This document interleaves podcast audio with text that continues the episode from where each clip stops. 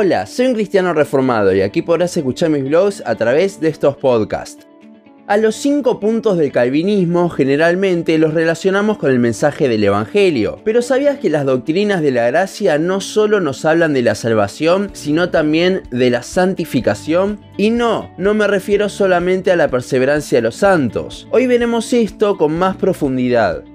Cuando hablamos de la santificación y los cinco puntos del calvinismo, automáticamente viene a nuestra cabeza la perseverancia o preservación de los santos. Y es que si bien este punto es el que más directamente se relaciona, hay otros que también lo hacen. No hablaremos de los cinco puntos en sí porque creo que la elección incondicional y la expiación limitada están tan enfocadas en la cruz que siento que sería muy forzado relacionarlos con la santificación. Pero sí veremos que, además del último punto de los cinco, la depravación total y la gracia irresistible están relacionadas en la Biblia también con la santificación. Antes de continuar escuchando este capítulo del podcast, te recomiendo que vayas a escuchar los que hablan al respecto de los cinco puntos. Ahora sí, comencemos. Vamos a empezar por el último de los puntos, ya que es el que más se relaciona, la perseverancia de los santos. Un breve resumen de lo que dice este punto sería el siguiente. Basado en Filipenses 1.6, podemos decir que cualquier persona que ha sido regenerada será preservada en la salvación que le fue dada hasta el fin de sus días. Si bien un cristiano puede tener sus bajones en los que no está muy bien y se puede llegar a apartar, esto será solo por un tiempo, ya que Dios sí o sí le hará volver, porque Él es fiel a su promesa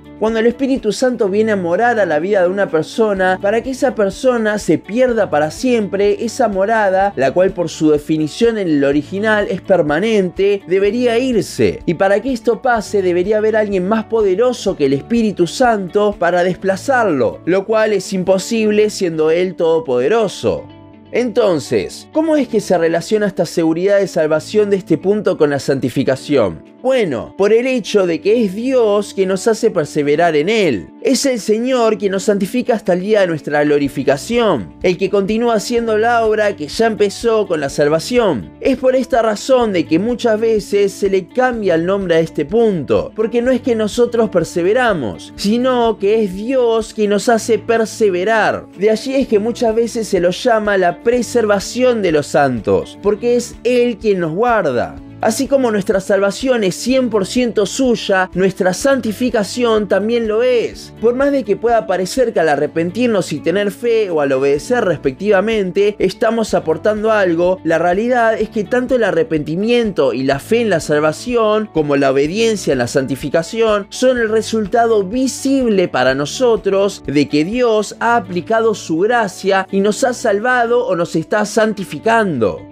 Ahora que ya vimos el más obvio, sigamos por el orden inicial y veamos el primero de los puntos, la depravación total. Basado en Romanos 3 principalmente, este punto nos habla de que somos esclavos del pecado por nuestra naturaleza pecaminosa a tal punto de que nunca buscaríamos a Dios, no le deseamos ni queremos hacer lo bueno a sus ojos. A su vez, estamos muertos espiritualmente, por lo que para tener vida no nos podemos resucitar a nosotros mismos. Necesitamos que alguien externo lo haga. Si fuese por nosotros nunca creeríamos ni nos arrepentiríamos, ya que, ¿qué tanto puede creer un cadáver? Es primero que Dios nos regenera, nos da vida y ahora podemos ver su sacrificio, creer y arrepentirnos. Es solo cuando Dios hace la obra primero en nosotros que nosotros iremos a Él. Juan 6:65. Cuando ya somos salvos, no es que toda nuestra vieja naturaleza se fue. Eso ocurrirá en la glorificación. Seguimos pecando, porque todavía hay vestigios del viejo hombre en nosotros. Esta lucha interna es la que describirá Pablo en Romanos 7. Seguimos siendo incapaces delante de Dios de hacer cualquier cosa. La única diferencia es que ahora le tenemos a Él que sí es capaz. Es por esto que la depravación total en la santificación y la perseverancia de los santos van tan de la mano. Es solo cuando entendemos nuestra incapacidad para vivir la vida cristiana que podremos apreciar realmente la obra que Dios está haciendo para preservarnos hasta el fin. Nuestra incapacidad no significa que no obedezcamos ni que no tengamos que hacerlo. Significa que cuando lo hacemos, eso no salió de nosotros. No estamos hablando de que no debamos obedecer, sino de que no podemos, pero como sus hijos queremos hacerlo. Y al ver estas dos doctrinas nos damos cuenta de que la forma de hacerlo es en dependencia a Dios, ya que proviene de Él. Es Dios quien produce en nosotros así el querer como el hacer. Y no, la dependencia no es quedarnos quietos a esperar que Él haga algo, sino es conocerle más, buscarlo, llenarnos más de Él y a su tiempo Dios nos hará crecer en santidad. La depravación total y la perseverancia de los santos no solo nos hacen recordar nuestra incapacidad, sino que nos recuerdan que es Dios quien nos hace crecer. 1 Corintios 3:6. Y esto que mencionamos me da pie para hablar del último punto de calvinismo que vamos a ver hoy, la gracia irresistible. Este es el cuarto punto, por lo que luego de hablar de que Dios eligió a las personas que iban a ser salvas antes de la fundación del mundo, no por méritos de la persona, sino por gracia, y luego de haber muerto solo por ellas en la cruz, estos escogidos no podrían evitar la salvación para la cual fueron predestinados. La gracia irresistible nos dice que si una persona ha sido comprada con la sangre de Cristo, esa persona, cuando el Señor le abre los ojos, solo puede responder en arrepentimiento y fe. Y no, no es que Dios lo trae obligado, no lo obliga. Justamente este punto es todo lo contrario. Al estar la persona cegada por el pecado y sale sus ojos abiertos, no solo a lo grave del pecado, sino también a lo hermoso del sacrificio de Cristo, esta persona será cautivada de tal forma, ya que el sacrificio de Jesús fue tan grande y majestuoso, que sí o sí querrá ir a Él.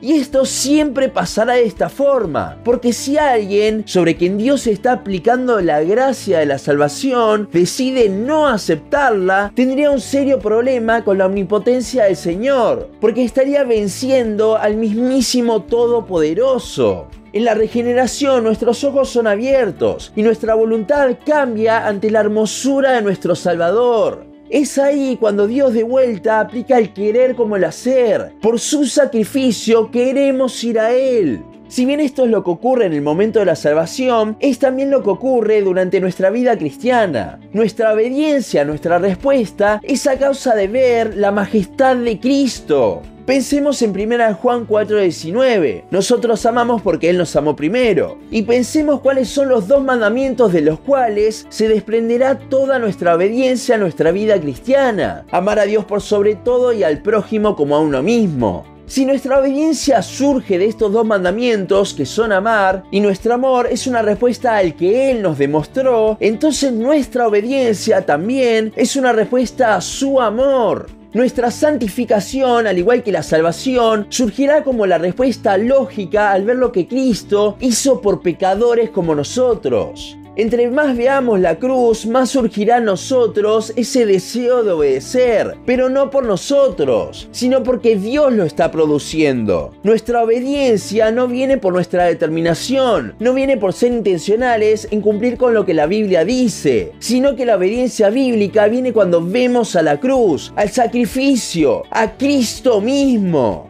Para terminar, creo que es importante juntar los tres conceptos. Dios nos hace perseverar y crecer en santidad, la perseverancia de los santos. Y aunque nosotros no podamos obedecerle, depravación total, Él nos cautiva de tal forma con su gracia que nuestra respuesta obvia y lógica es querer agradarle. Gracia irresistible si no estamos viviendo una vida de obediencia, si no estamos viendo un crecimiento y estamos estancados, en lugar de esforzarte por vivir de acuerdo a la Biblia en tus fuerzas, mira a Cristo, medita en su sacrificio y que sea a través de ello que surja el esfuerzo, basado totalmente en el Evangelio, siendo Dios quien modifica nuestra voluntad, nuestro querer como el hacer. Las doctrinas de la gracia son totalmente aplicables a nuestra vida cristiana. Al igual que con la salvación, ellas nos quitan el protagonismo y se lo dan totalmente a Dios. La pregunta ahora es, si creemos en las doctrinas de la Lacia para la salvación, ¿las estamos viviendo en nuestro diario andar? Les dejo eso para meditarlo. Y hasta aquí nuestro podcast de hoy. Seguinos en Facebook, Instagram, YouTube y Spotify. En todas nos encontrás como un cristiano reformado. También seguinos en uncristianoreformado.blogspot.com para leer el resto de nuestros blogs. Nos vemos en la siguiente ocasión.